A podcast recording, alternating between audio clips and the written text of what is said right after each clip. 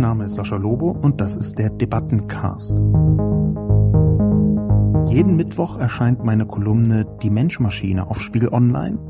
Die Redaktion sucht mir dann eine Handvoll Kommentare, vor allem aus dem Spiegel Online Forum raus, und hier im Debattencast reagiere ich darauf.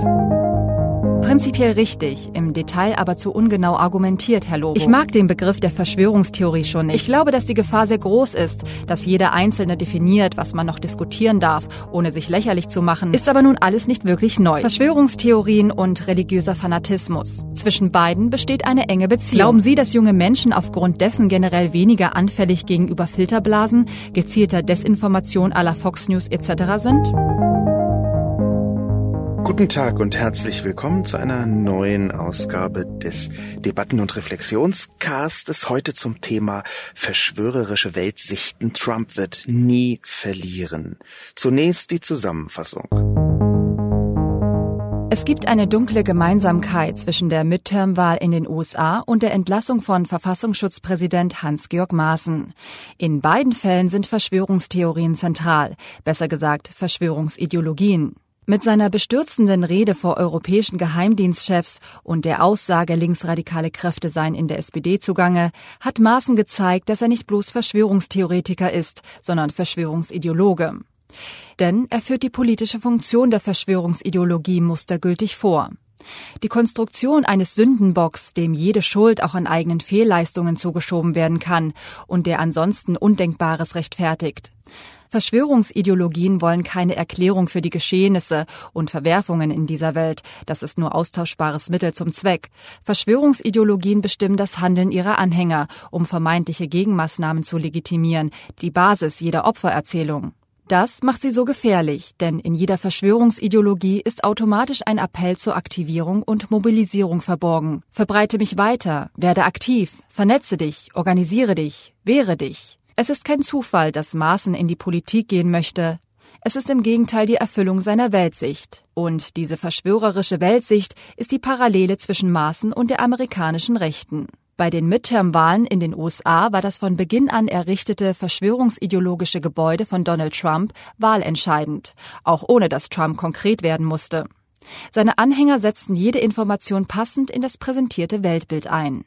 Es geht um die Präsentation einer konstruierten Realität für die Zuschauer, in der Trump trotz Lügen, Bösartigkeiten und Demokratieverachtung als einzig vernünftige Wahl dasteht. Wir sehen die perfekte politische Instrumentalisierung der Trumpschen Verschwörungsideologie.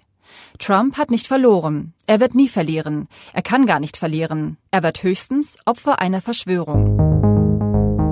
Und dann auch schon direkt hinein in die Kommentare. Das ganze Thema Verschwörungstheorie ist ohnehin eins, was mich schon sehr lange beschäftigt. Ich habe auch schon häufiger drüber geschrieben und versucht, verschiedene Facetten abzubilden.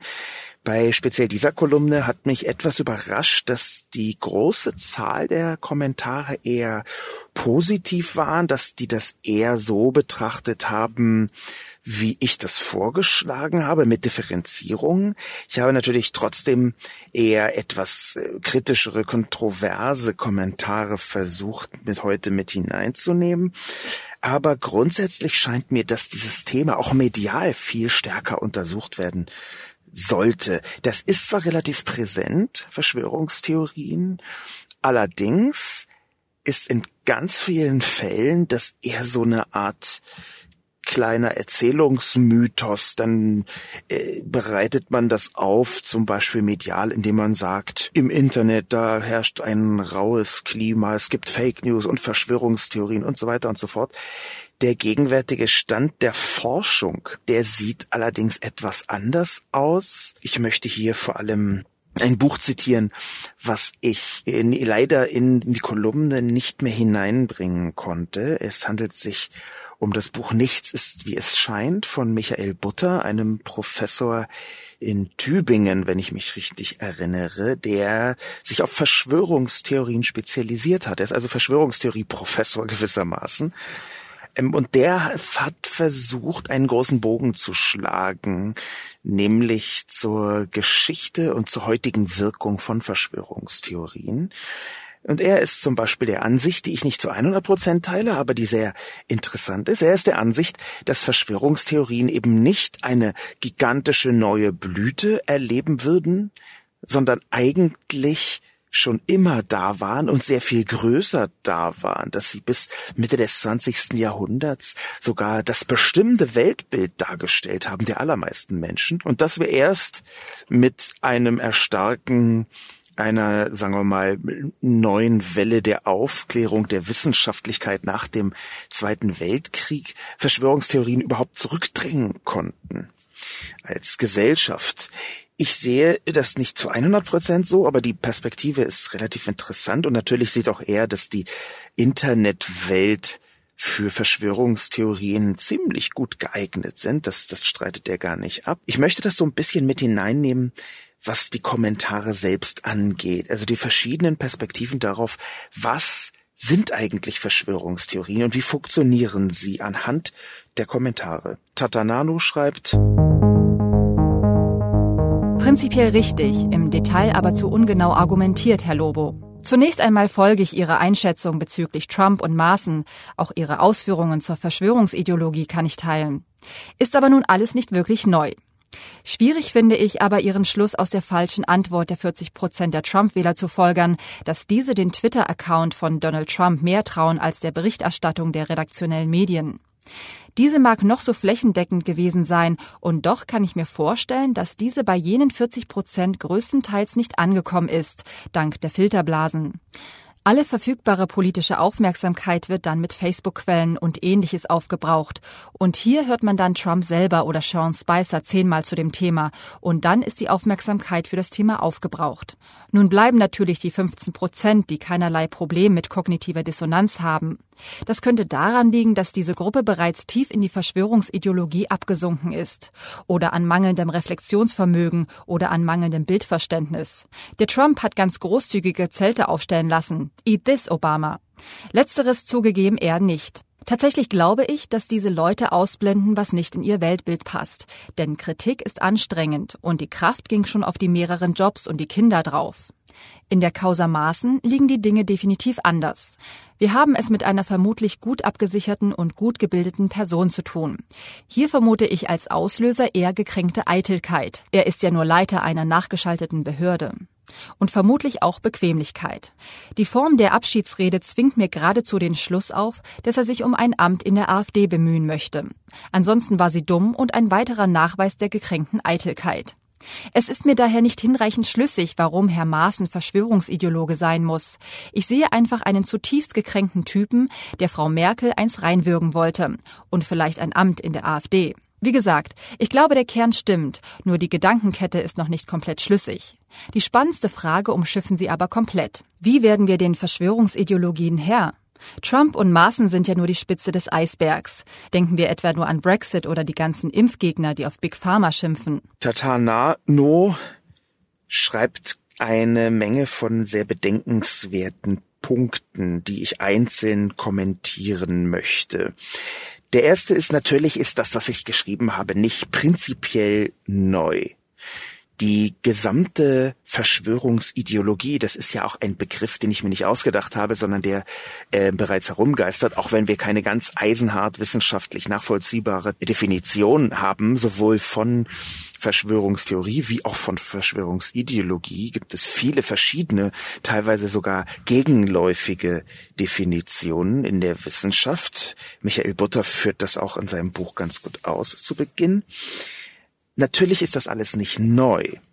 Was aber neu ist und warum ich die Kolumne auch geschrieben habe, ist, dass wir einen so offenen Verschwörungstheoretiker als Präsidenten der Vereinigten Staaten und damit mithin als mächtigsten Mann der Welt haben, der uns vor Augen führt, dass die ganze Zeit, so ist jedenfalls meine Einschätzung, ein verschwörungstheoretisches Potenzial gebrodelt hat in den Köpfen der Menschen, war es schon lange vorhanden. Und mit Donald Trump wird auf einmal klar, wie unglaublich anfällig die Öffentlichkeit ist für solche Irrationalitäten, für solche ab absonderlichen, aberwitzigen Theorien.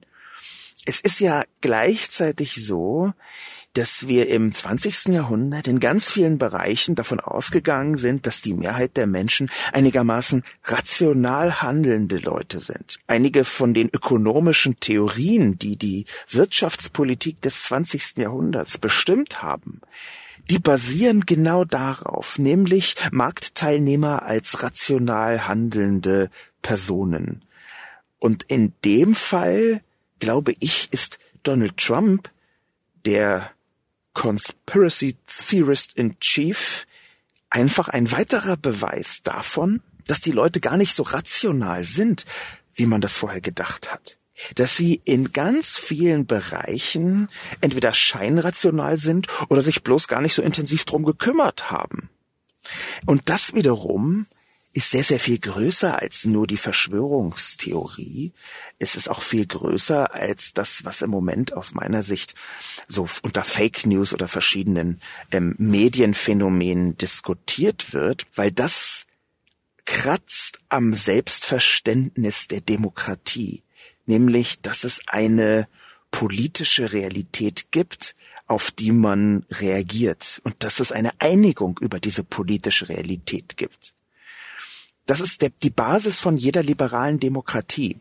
Das ist auch die Basis dafür, dass man darüber diskutieren kann, welche politische Lösung ist denn jetzt richtig, eine konservative, eine liberale, ähm, eine äh, soziale, eine linkssozialistische oder wie auch immer. Aber damit man überhaupt erst anfangen kann, darüber zu sprechen, was sind die politischen Schwierigkeiten, die politischen Probleme, auch die politischen Visionen, die man verfolgen kann oder die man lösen muss, wenn man darüber diskutieren möchte, dann braucht man eine gemeinsame politische Realität. Und sei es nur, dass man die absoluten Grundwerte der Demokratie für sinnvoll hält. Und zwar nicht nur für eine Personengruppe, sondern für alle Personen. Diese Übereinkunft, die im 20. Jahrhundert im Übrigen auch relativ erfolgreich quer über die ganze Welt sich verbreitet hat. Es gab ja durchaus eine Demokratisierung in der zweiten Hälfte des 20. Jahrhunderts. Diese Übereinkunft, die ist brüchig geworden. Und ich glaube, das kann man einfach so diagnostizieren, ohne da äh, allzu kulturpessimistisch zu sein. Es ist ja tatsächlich so, dass Donald Trump gewählt worden ist und äh, dass der Brexit geschehen ist, dass in Österreich Rechtsextremisten mit in der Regierung sitzen, dass Ungarn gerade sich verabschiedet aus dem Reigen der liberalen Demokratie, dass das in Polen ebenso ist, dass in Italien echte, richtige Rechtsextreme in höchste Regierungsämter hineingelangt sind. Das ist ja eine faktische, messbare Realität. Insofern, natürlich ist das alles nicht neu. Tatanano. Aber ich glaube, wir müssen es neu betrachten, weil es viel größer ist, als wir in den letzten, sagen wir mal, 20, 25 Jahren gedacht haben. Der wichtige Punkt, den Tatanano aufzeigt, ist eine Schwäche in meiner Argumentation. Es ist wirklich so, dass gerade was diese Umfrage angeht von der Washington Post, die ich zitiert habe, nochmal kurz skizziert, diese Umfrage, äh, da wurden die beiden Fotos von der Amtseinführung von Trump und von der von Obama gegenübergestellt und dann gefragt, wo sind mehr Leute drauf zu sehen?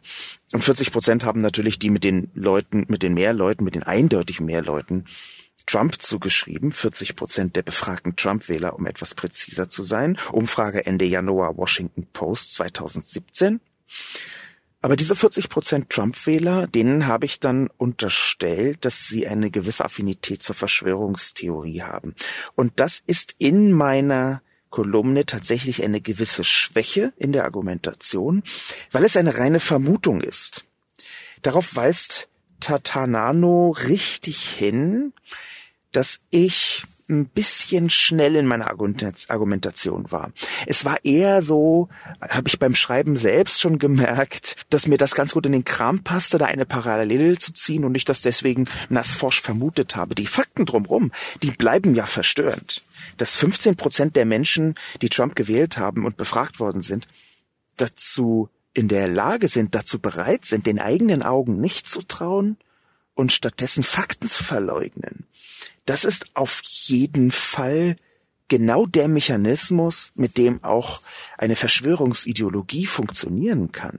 Eine Verschwörungsideologie also, der man nicht mehr beweisen kann, dass sie Verschwörung beinhaltet, und zwar falsche Verschwörung beinhaltet. Das ist ja genau das Wesen der Verschwörungsideologie. Dazu braucht es Leute, die die messbare, die sichtbare, für sie erkennbare Realität einfach ignorieren oder leugnen. Und daher ist dieser Schluss, den ich gezogen habe, zwar angenehm und schön und naheliegend und es kann tatsächlich so sein, dass es genau so ist, aber äh, Tata Nano weist richtig darauf hin, dass es nicht so sein muss. Das ist etwas schwach, aber obwohl diese Brücke, über die ich da argumentativ gehe, schwach ist, kann es gut sein, dass ich sie wieder benutzen würde, wenn ich die Kolumne nochmal schreiben würde. Mir, mir ist einfach, das möchte ich ehrlich zugeben, diese Umfrage der Washington Post so ikonisch im Gedächtnis geblieben als Sinnzeichen für die psychische Verfasstheit der Trump-Wähler. Das ist ein so deutliches Symbol also.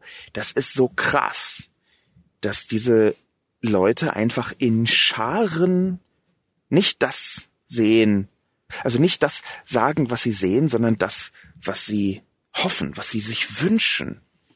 Der nächste Punkt, den Datanano mit aufzeigt, ist die Maßenparallele.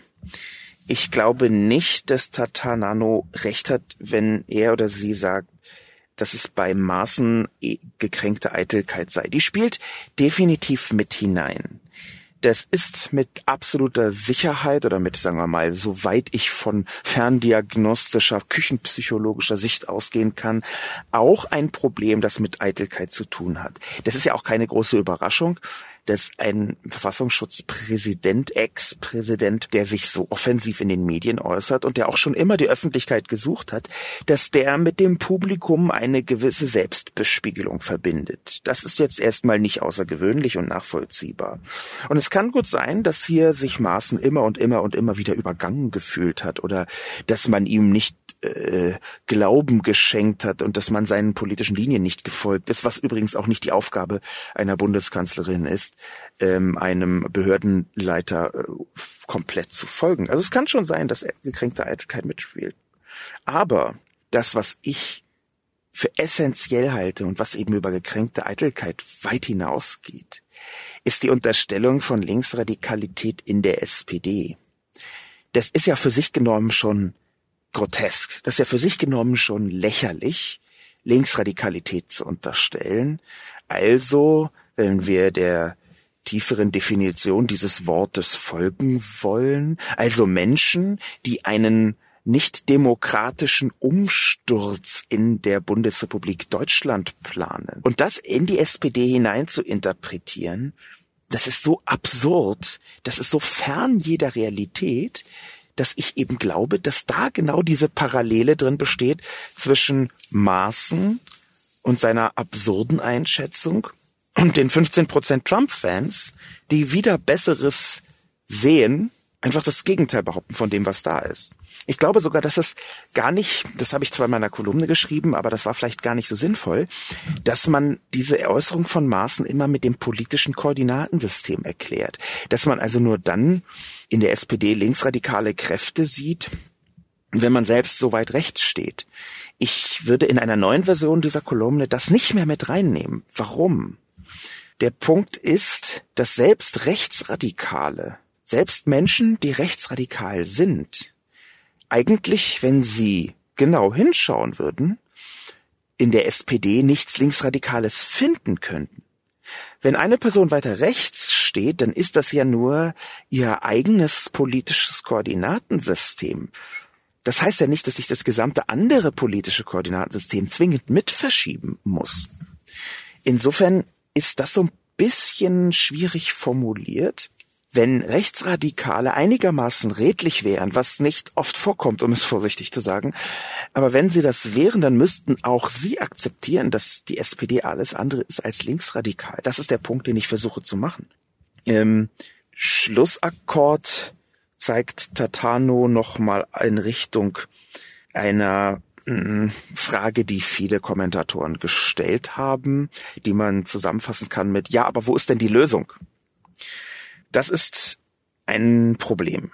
Das ist ein Problem, das ich äh, umschifft habe, aus dem simplen und traurigen Grund, weil ich hier keine Generallösung habe.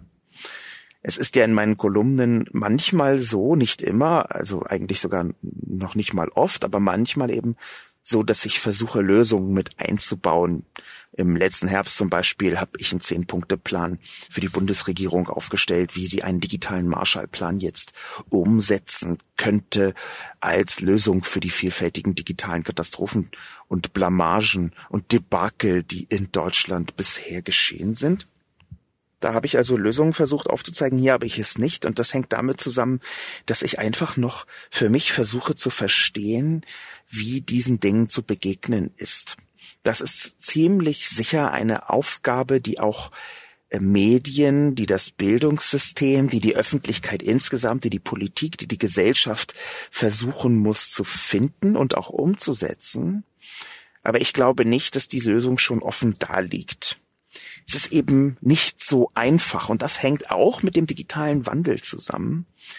Denn die Verschwörungstheorien, die eine extrem große Wirkmacht entfalten über die Psyche einer Person, das ist Teil des Problems.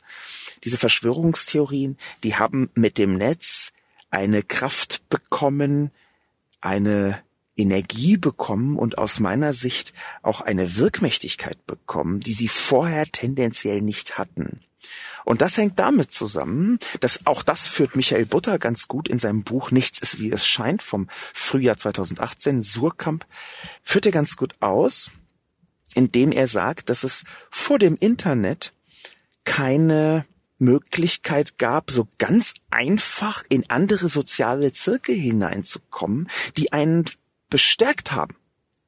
Vor dem Internet hatte man natürlich auch Verschwörungstheorien und die waren auch weit verbreitet, aber das direkte soziale Umfeld, das konnte viel leichter als Korrektiv wirken. Angenommen, mein Lieblingsbeispiel, ich habe auch schon mal drüber geschrieben in genau dem äh, äh Kontext, angenommen, ein Mensch glaubt, der Mond ist aus Käse.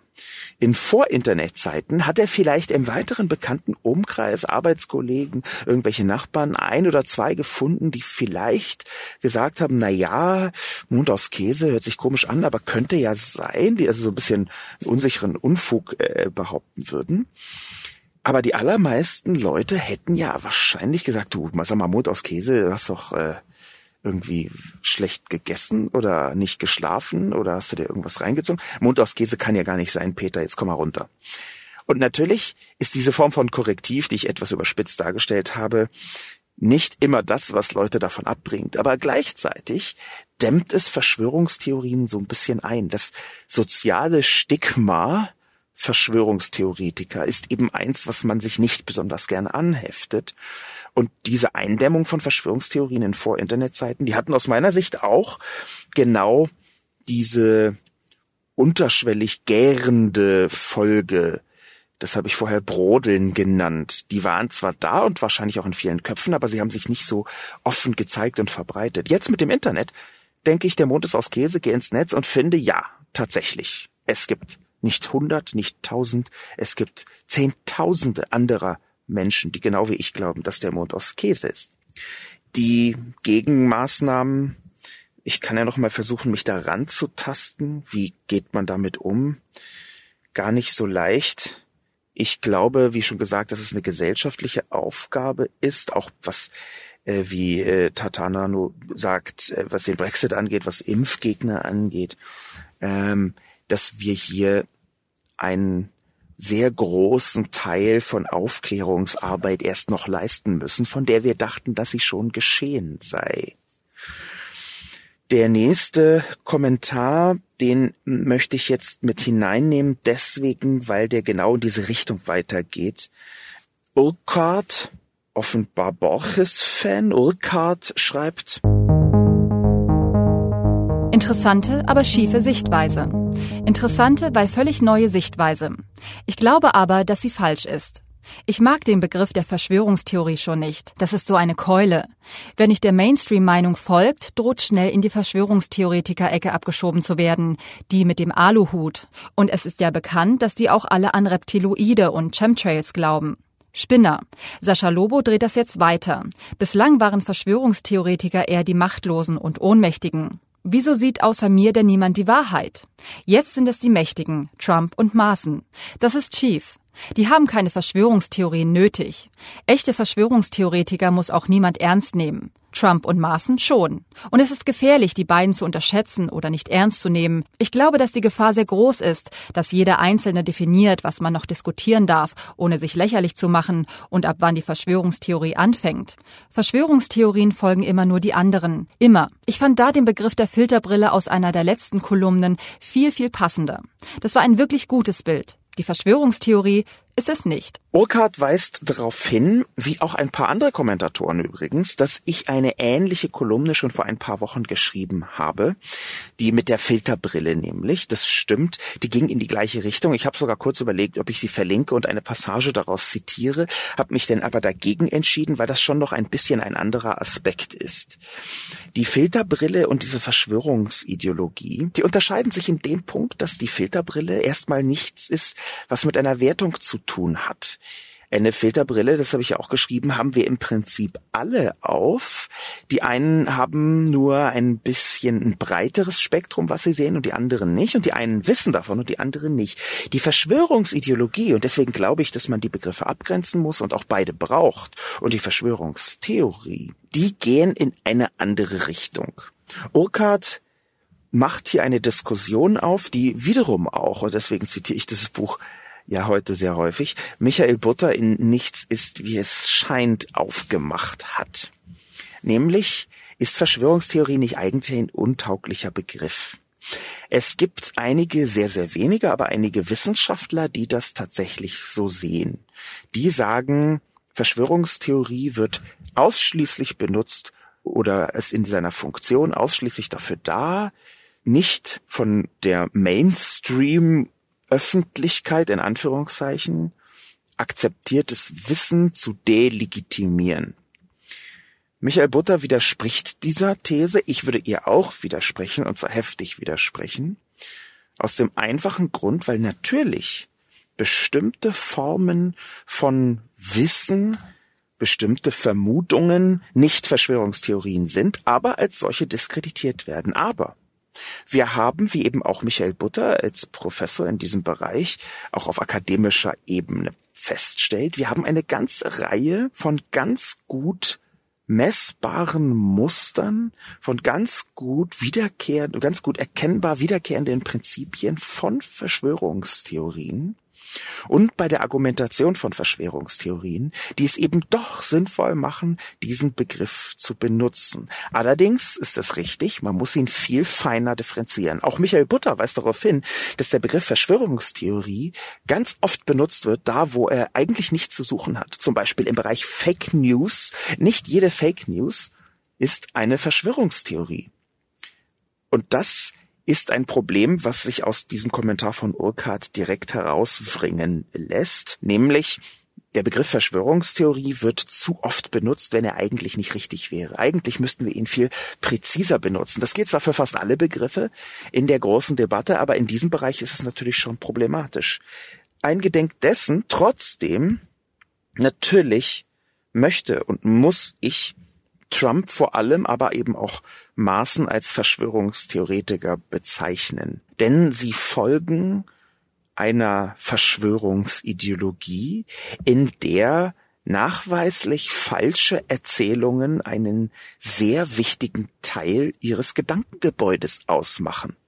Donald Trump zum Beispiel hat sich ja mit großer Werve hineingestürzt in eine ganze Reihe von Verschwörungstheorien. Er hat zum Beispiel mehrfach Informationen von dem Hardcore-Verschwörungstheoretiker Alex Jones von Infowars verbreitet. Das ist ein Mann, der behauptet, die Regierung würde Frösche schwul machen, dadurch, dass sie Hormone ins Wasser leitet, absichtlich.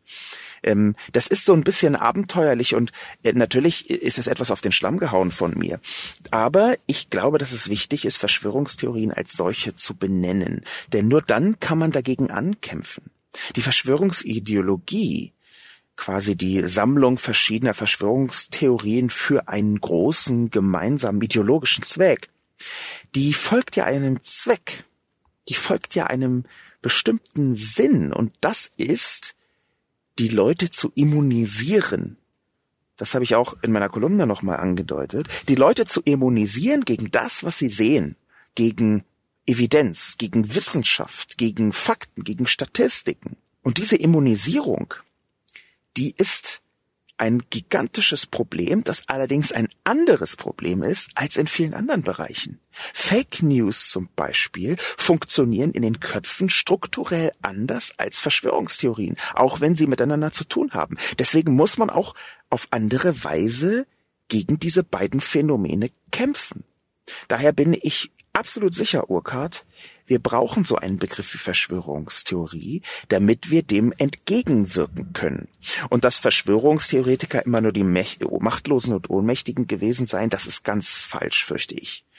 Einer der bekanntesten Verschwörungstheoretiker weltweit ist ähm, Erdogan, äh, der türkische Präsident, der wiederholt mehrfach Verschwörungstheorien preisgegeben äh, hat ähm, und äh, auch forciert hat und damit auch Politik macht, das sind natürlich auch mächtige Leute. Der Nationalsozialismus, die Nazis, die haben ganz offensiv mit Verschwörungstheorien gearbeitet.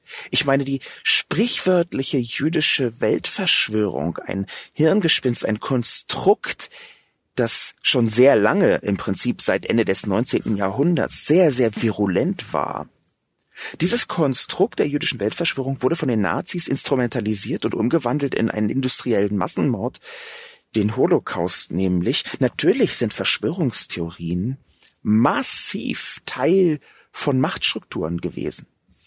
In dem Kontext ist es übrigens ziemlich interessant, wie Adorno mit einem sehr kurzen Satz Antisemitismus definiert hat. Theodor Wiesengrund Adorno hat nämlich gesagt, Antisemitismus ist das Gerücht über den Juden.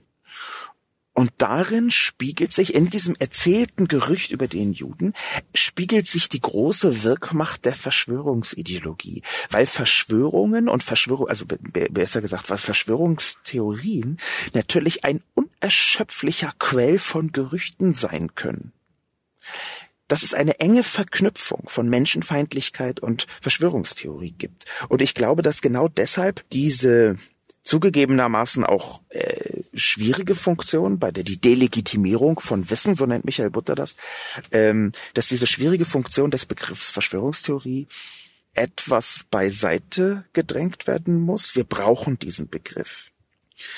Action Script kommentiert wieder einmal. Danke für die häufigen Kommentare, liebe ActionScript-Person. Verschwörungstheorien und religiöser Fanatismus. Zwischen beiden besteht eine enge Beziehung. Damit meine ich jedoch hauptsächlich die radikalen Gläubigen wie die Evangelikalen oder andere extrem strenge Gläubige. Rechte Regierungen machen sich die Kirche und Religion zunutze. Viele religiöse Fanatiker wie die Evangelikalen, die Trump gewählt haben, sind im Grunde genommen Verschwörungstheoretiker. So tendieren religiöse Fanatiker dazu, dass das Leben und die Welt von einem Gott bestimmt wird. Und das führt dann sehr leicht zur Vermischung von Realität und Glaube. Man denke an den Kreationismus, der sich über jegliche Wissenschaft stellt. Damit wird es dann sehr leicht, jemanden wie Trump zu wählen und dem, was er sagt, zu glauben. So wird Trump von Fanatikern als von Gott geschickt angesehen. So kann auch die Sichtweise der Bilder von Trumps Amtseinführung als Test Gottes an Trump zu glauben angesehen werden. ActionScript macht einen enorm wichtigen Punkt auf. Eine Parallele, die ich erst in meiner Kolumne drin hatte, die ich dann aber wieder rausgestrichen habe, weil sie zu lang geworden war und weil sie zu viele Wendungen und Schleifen gedreht hat, die dann vielleicht gar nicht mehr so leicht nachvollziehbar gewesen wären. Nämlich die Parallelen zwischen Religion, religiösen Überzeugungen und dem, was man Verschwörungsideologie nennen kann. Ähm, es ist tatsächlich eine sehr ähnliche Konstruktion, die dahinter stehen kann. Ich habe ja auch schon einmal geschrieben, dass eigentlich Verschwörungstheorien, jetzt nicht die Ideologie, aber die Theorien dahinter, dass das so der jüngste Stand der Wissenschaft, der mir bekannt ist, eine Studie aus dem Jahr 2016, wenn ich mich richtig erinnere, dass das im Prinzip nicht darauf hindeutet, dass diese Leute irgendwie falsch im Kopf drauf sind, dass das irgendwie eine geistige Verfasstheit ist, die nicht so ganz auf der Höhe ist, sondern eigentlich sogar fast im Gegenteil. Verschwörungstheoretiker, A, ist die Theorie, haben ein etwas zu gut funktionierendes Mustererkennungssystem im Gehirn. Das bedeutet, Mustererkennung, eine der wichtigsten, wenn nicht die wichtigste Funktion unserer gesamten Wahrnehmungsverarbeitung im Hirn, Mustererkennung, brauchen wir definitiv, um zu überleben, um überhaupt überhaupt äh, Bewusstsein herstellen zu können, um Erkenntnis herstellen zu können. Dafür brauchen wir eine Mustererkennung. Und es gibt also diese Theorie, dass bei Verschwörungstheoretikern diese Mustererkennung etwas zu gut funktioniert. Dass sie dort Muster sehen, wo eigentlich keine sind. Und dass sie anfangen, diese Muster für sehr viel wirkmächtiger und realer zu halten, als das eigentlich der Fall ist. Dass sie also eigentlich bloß einen Weg weitergehen, der sehr sinnvoll ist, nämlich aus unvollständigem Wissen gewissermaßen so ein bisschen heuristisch einen Schluss zu ziehen über die Welt, die einen umgibt. Das ist der erste Punkt. Der zweite Punkt ist, dass ähm, Verschwörungstheoretiker, äh, das ist eine zweite Studie, auch über die habe ich schon mal geschrieben, vielleicht einfach bloß einsam sind und versuchen einen Sinn in das Leben hinein zu pressen mit Hilfe von Verschwörungstheorien. Und hier, obwohl ich jetzt religiösen Menschen nicht Einsamkeit unterstellen möchte, aber hier sehen wir eine Parallele nämlich die Sinnsuche des Lebens. Und da hat sich seit vielen tausend Jahren die Religion ganz nach vorne gestellt. Die Religion als Vehikel für die Sinnsuche. Da gibt es tatsächlich eine Parallele. Und diese Parallele, die hat auch der ähm, Religionswissenschaftler Michael Blume, der inzwischen Antisemitismusbeauftragter in Baden-Württemberg ist, in einem Interview ganz gut skizziert. Und zwar einem Interview im Deutschlandfunk vom 22.07.2016. Überschrieben ist es mit Die Angst vor Verschwörungen als religiöses Problem. Michael Blume hat nach dem gescheiterten Putschversuch in der Türkei die Verschwörungstheorien nochmal besonders betrachtet und er sagt, dass der Verschwörungs Glaube ein religiöses Problem sei. Da ist ActionScript mit seinem Kommentar also auch auf einer Ebene, die durchaus von Wissenschaftlern und eben auch Religionswissenschaftlern als sinnvoll betrachtet wird.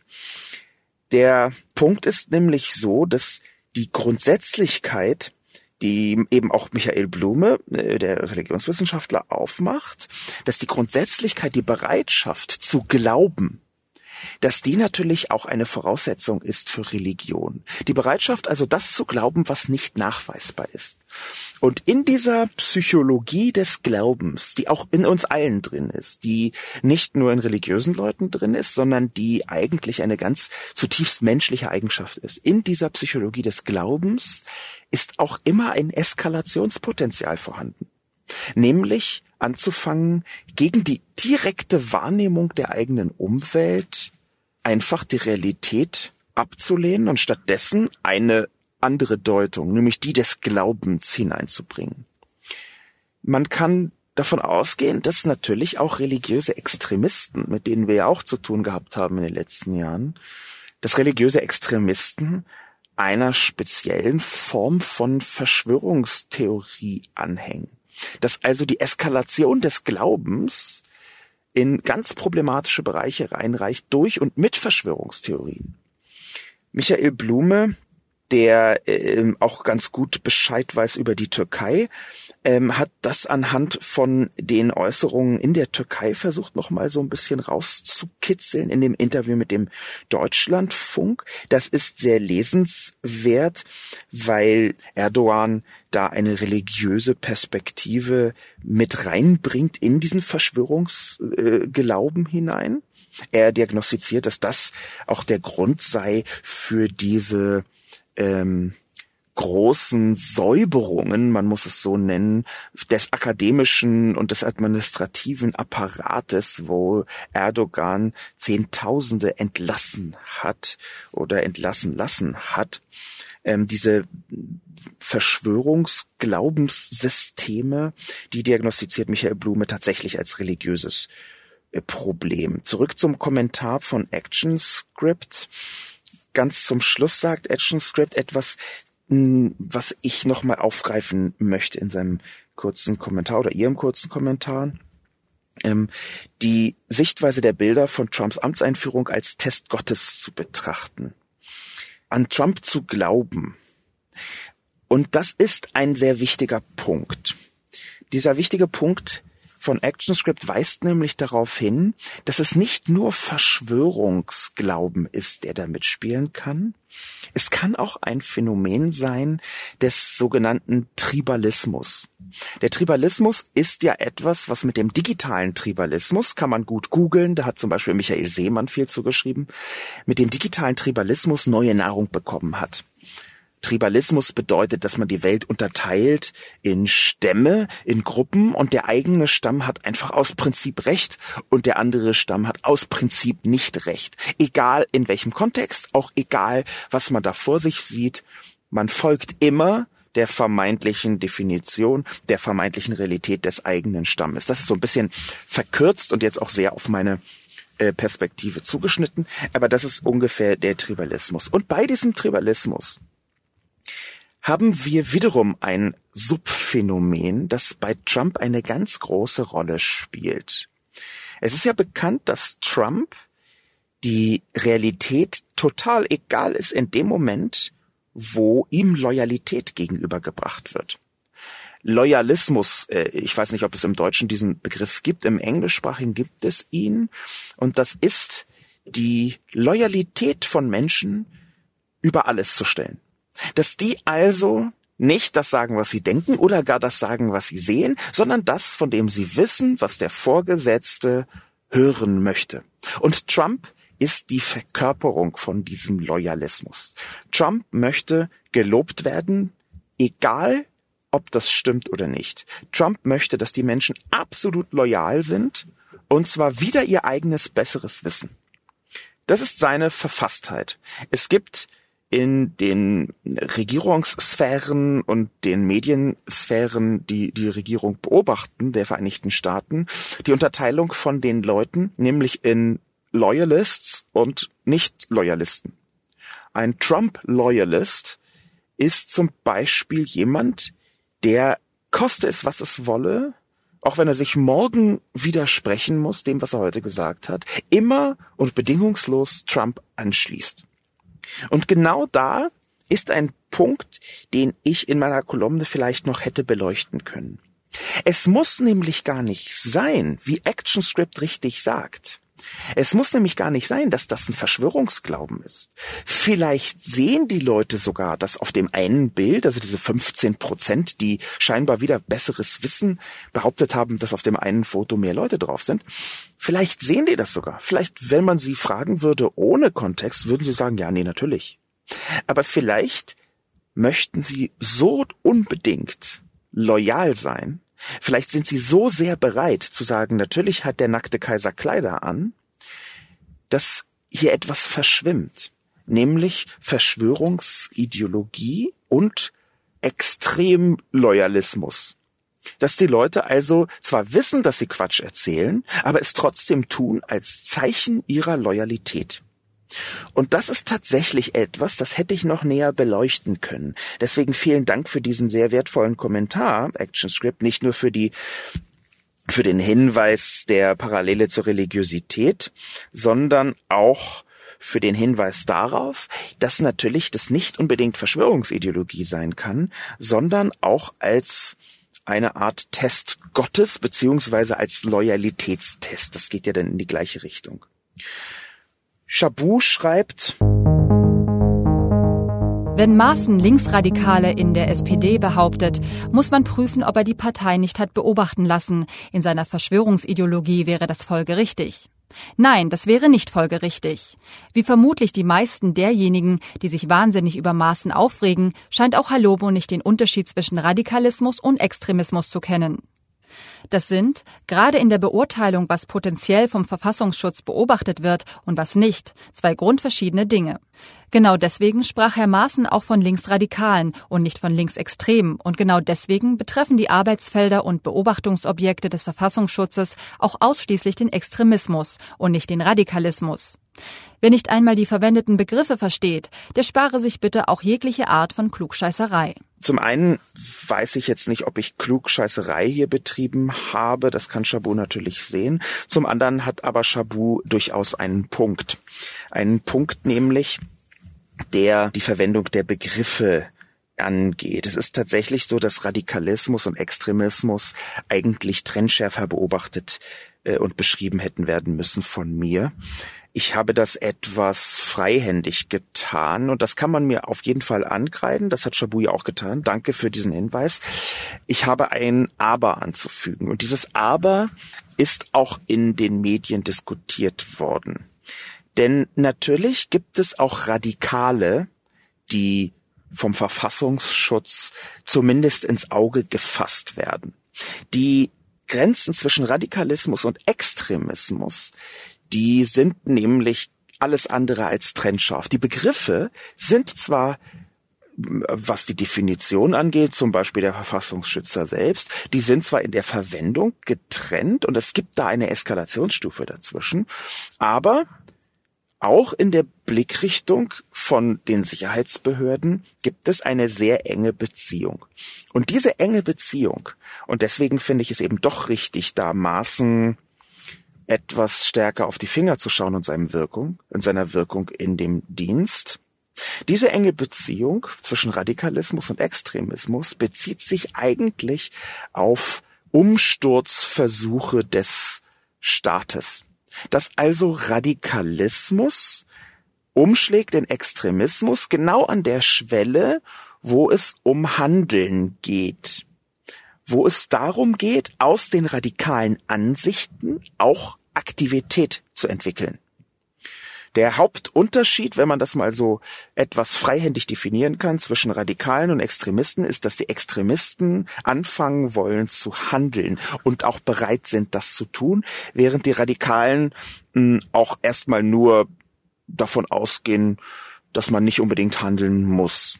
Das wäre jetzt so etwas händisch formuliert die Hauptunterscheidung. Da aber, und das ist medial eben auch diskutiert worden, Herr Maaßen zwar linksradikal gesagt hat, aber tatsächlich zumindest impliziert hat, dass hier umsturzartige Dinge vor sich gehen, dass hier eine Verschwörung stattfindet. Da ist aus meiner Sicht die Grenze zum Handeln überschritten und damit verschwimmt Radikalismus und Extremismus in genau diesem Bereich.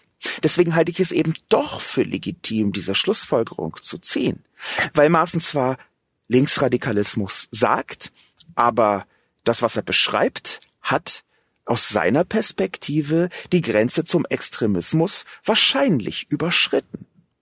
Insofern wäre meine Einschätzung weiter, dass ich der Meinung bin, wir müssen den Verfassungsschutz viel intensiver kontrollieren und wir müssen auch schauen, ob nicht diese Einschätzung, es gäbe in der SPD Linksradikalismus durchaus auch eine, sagen wir mal, Beobachtungsfunktion mitgeschwungen hat. Um das vielleicht nochmal präzise zu sagen, über lange Zeit wurden vom Verfassungsschutz auch Teile der Linken die Linke, die Partei Die Linke beobachtet, also einzelne Personen ebenso wie Strömungen der Partei.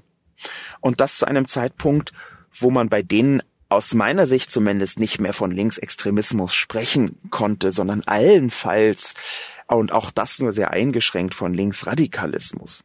Insofern ist diese Grenze nicht so, äh, auch bei der Beobachtung durch den Verfassungsschutz, nicht so trennscharf, wie Chabu das hier behaupten möchte. Dass ich die Begriffe selbst besser hätte verwenden können, das nehme ich aber definitiv als Kritik mit. Da hat Chabu absolut recht.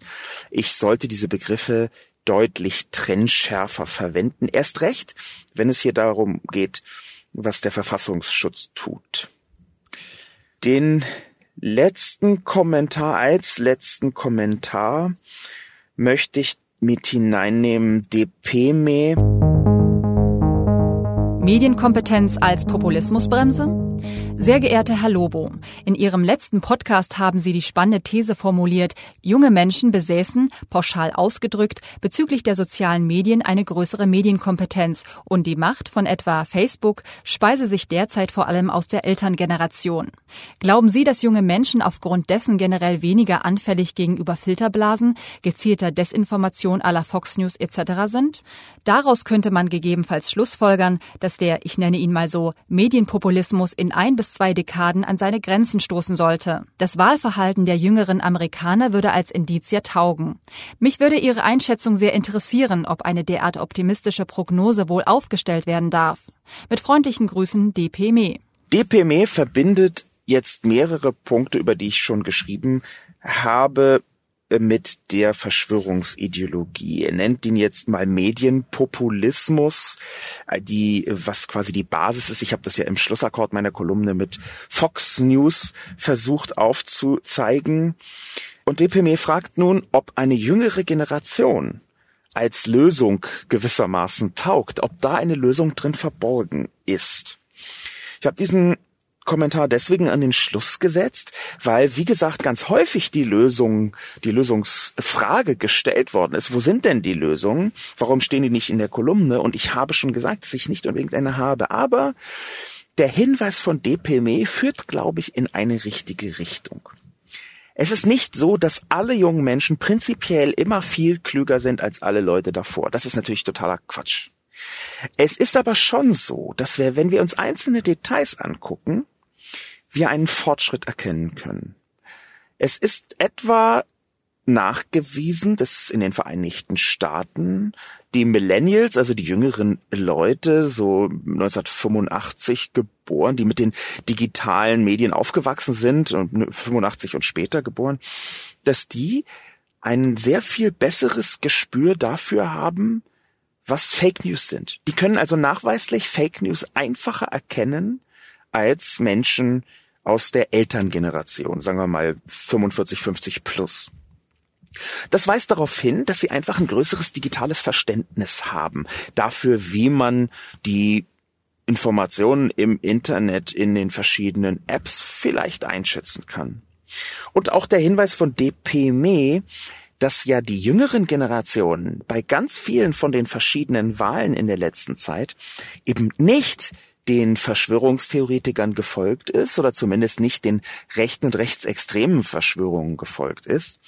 Das, auch das ist ein Hinweis darauf, dass wir vielleicht darin eine Lösung sehen können, eine jüngere Generation, dass die besser aufgestellt dabei ist, solche Mechanismen zu entlarven. Natürlich wird es weiter Verschwörungstheorien geben. Natürlich gibt es eine Vielzahl von jungen Menschen, die weiter Verschwörungstheorien anhängen und die auch noch reinfallen werden auf Verschwörungstheorien. Im letzten Jahr ist im Vice Magazine ein Artikel erschienen, der erklärt, dass eine ganze Menge von äh, jungen Veganerinnen, die YouTuben, ähm, offenbar der Überzeugung ist, dass die Menstruation eine Verschwörung sei.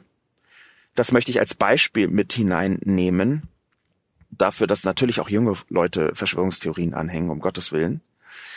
Ähm, diese jungen Veganerinnen, die YouTuberinnen, die haben das an sich selbst beobachtet. Sie haben aufgehört, Fleisch zu essen, haben darüber hinaus Diäten gemacht und dann hat die Menstruation ausgesetzt und sie deuten das als Beweis dafür, dass die Menstruation eine Verschwörung der Fleischindustrie sei und man als Frau nur dann blutet, wenn man ähm, Fleisch isst das, das vielleicht ein bisschen ähm, als Hintergrund. Natürlich sind auch junge Menschen nicht vor Verschwörungstheorien gefeit. Aber, und das ist für mich ein sehr spannender Erkenntnispunkt. Wir haben eine Menge von Anzeichen, dass eine jüngere Generation, vor allem durch die große Zahl der verschiedenen Medien, mit denen sie konfrontiert ist, durchaus ein größeres Spektrum hat an Erkenntnis ein größeres Spektrum, zumindest an Erkenntnispotenzial. Ganz konkret ist es zum Beispiel so, dass die Vereinigten Staaten ein extrem polarisiertes Land geworden sind. Vor 30 Jahren konnten sich die Mehrzahl der, äh, sagen wir mal, Demokraten noch vorstellen, einen Republikaner zu heiraten oder eine Republikanerin und umgekehrt. Heute kann das nur noch ein verschwindend geringer Teil von Menschen sich vorstellen, jemanden zu heiraten, der die andere Partei wählt. Das zum Thema Polarisierung. Und nun ist das Interessante eine Untersuchung schon aus dem Jahr 2016 über die Vereinigten Staaten, die sagt, dass dort die Polarisierung am größten ist bei den Menschen, die die sozialen Medien am wenigsten benutzen. Dass also Fox News, um es ganz pauschal und platt zu sagen, aber glaube ich nicht falsch, dass Fox News sehr viel mehr zu der Polarisierung beiträgt als die sozialen Medien. Und dass die sozialen Medien das verstärken können, stimmt. Aber gleichzeitig können die sozialen Medien vielleicht auch entgegenwirken, wenn man sie richtig verwendet und wenn wir besser feststellen, wie sie beitragen zu der Verbreitung und der Verankerung von Verschwörungstheorien in den Köpfen und wie sie vielleicht genau dem entgegenwirken können. Das wäre eine Aufgabe, eine Lösungsaufgabe, der ich gerne folgen würde. Nicht, dass ich das selber rausfinde, aber ich kann ja schauen, ob da irgendwo auf der Welt schon Studien zu gemacht worden sind. Ähm, ein paar kommen mir in den Sinn, wo man zumindest mal nachschauen könnte, aber genau in diese Richtung. Wie kann man mit sozialen Medien denn Verschwörungstheorien entgegenwirken? Das wäre ein Lösungsansatz. Über Lösungsansätze, fürchte ich, komme ich nicht hinaus. Und das soll es dieses Mal auch schon gewesen sein. Wiederum ende ich etwas enttäuschend nicht mit der großen globalen Lösung für Verschwörungsideologien auf der Welt. Ich verspreche aber, dass ich mich weiter um dieses Thema kümmern werde und versuchen werde, es noch konstruktiver zu betrachten. Mein Name ist Sascha Lobo. Vielen Dank fürs Zuhören. Vielen Dank fürs Kommentieren und bis zum nächsten Mal.